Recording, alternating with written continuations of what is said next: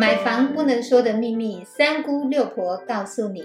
大家好，我是三姑，超爱问。我是六婆蒋光光。六婆，我想请问一下，看中古屋的时候，到底需要注意哪些事情啊？这个议题哦，可大可小哦。我们来先了解，你今天其实有一些人，因为这个区域他没有推所谓的新城屋，甚至也没有预售案，因为他真的是趋近于饱和的一个状态之下，所以你能买的真的就只有中古屋。那中古屋在看的时候，我们来提几个必须要去注意的事情。第一个就是说，你必须要去看这间房子如果有移动家具的话。那你必须把移动家具先搬开，看它的背面是不是美背，就是说它不是有剥落啦，或者是有一些壁癌的发生。有时候其实这些东西它可能就是呃故意要去摆一个摆件在那个地方，那让你觉得说，哎，反正我们第一次去看房子，你也不好意思去搬动别人的一个物品，那你可以。很礼貌的问一下中介方啊，或者是卖方啊，或者是屋主，你问一下说，我可以搬动一下，看一下他的衣橱后面是不是有问题吗？我相信如果没有问题，他们一定会跟你讲可以呀，那你就搬开来看看。然后再来呢，你必须要在第一次看房的时候，真的就先去把握第一次看房的这个机会，因为你好不容易进到室内，你先去看看它每个水管打开一下。那当然，我们也要做一个很有礼貌的一个买方。那你就可以请教说，你可以跟中介方先沟通一下，或者是先跟屋主沟通一下。我等一下进去可能开个水龙头啊，把开关啊稍微就是打开一下，然后我们是不是也可以让我试一下？就是说马桶它的冲水的部分是不是都是没有问题？你可以把你想要试的一个部分先去跟。呃，委托方，我们来沟通一下。那如果他们都愿意让你这么做的话，相信这个房子的疑虑已经减少了百分之五十了。然后呢，六普要提醒大家，过度包装的中古屋，就是说，它今年可能是四十年、五十年的公寓，那它经过它的一个装修的部分，那它可能变成一个非常呃明亮的空间。那可能这个时候，你必须要用你的手。去感觉整个壁面的部分是不是有潮湿的感觉？因为也许它刚装潢好，它甚至还有一些渗漏的部分，是你不容易用肉眼去看出来。可是手可以触碰到左边跟右边的湿度是不是一样？用你自己的手去感觉这件事情。然后呢，该试的部分你还是要试。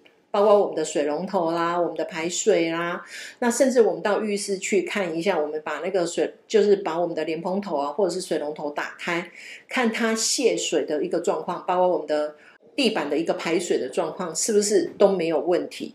那都没有问题之后，那你这样子是不是又把心中剩下的百分之五十又减了三十下来？接下来你要问的是，整间的电线有没有重拉？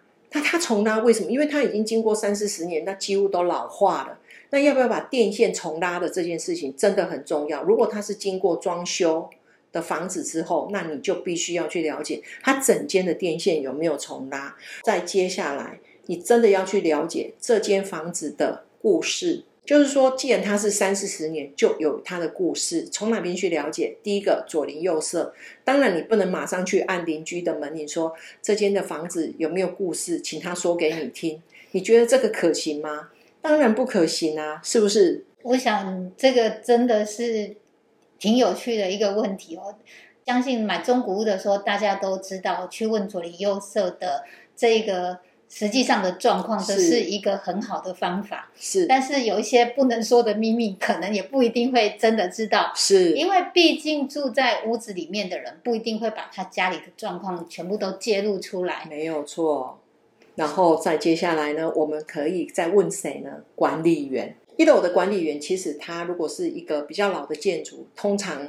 管理员他异动的，就是说这管理员他的长久性，就是说他在这边服务的长久性会比较多。那管理员的部分其实很简单，你只要带个饮料啊，然后带个小点心啊，还有大哥，请问一下，我要买这间的房子哦，然后是不是这间的房子之前的屋主搬离开，是不是真的就是去啊跟你小孩住啦，还是哦就搬去更大的房子啊，请你用这样子的方法试试看，也许你就可以问出一些你想要知道的答案。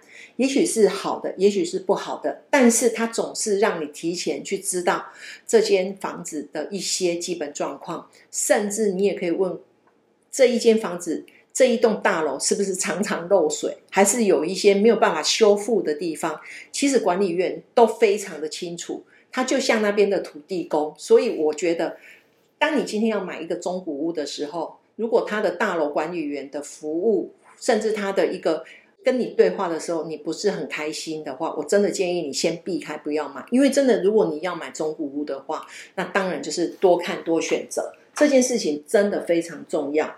然后呢，还要去提醒大家一个部分，就是窗框的部分。如果它的油漆那个原来的颜色不一样，是。然后还有一个就是说，它事实上就是层层叠叠的叠上去，甚至它的墙壁的部分，你有看到一个比较大的裂缝，请你还是用你的手去试一下。水其实有时候可以摸得出来，有时候没有办法。因为我们当然知道，就是说中古屋它其实会漏水的部分，就是比较讨厌。当然就是壁癌跟漏水，壁癌有可能就是潮湿，漏水的部分有可能就是排水跟给水的部分。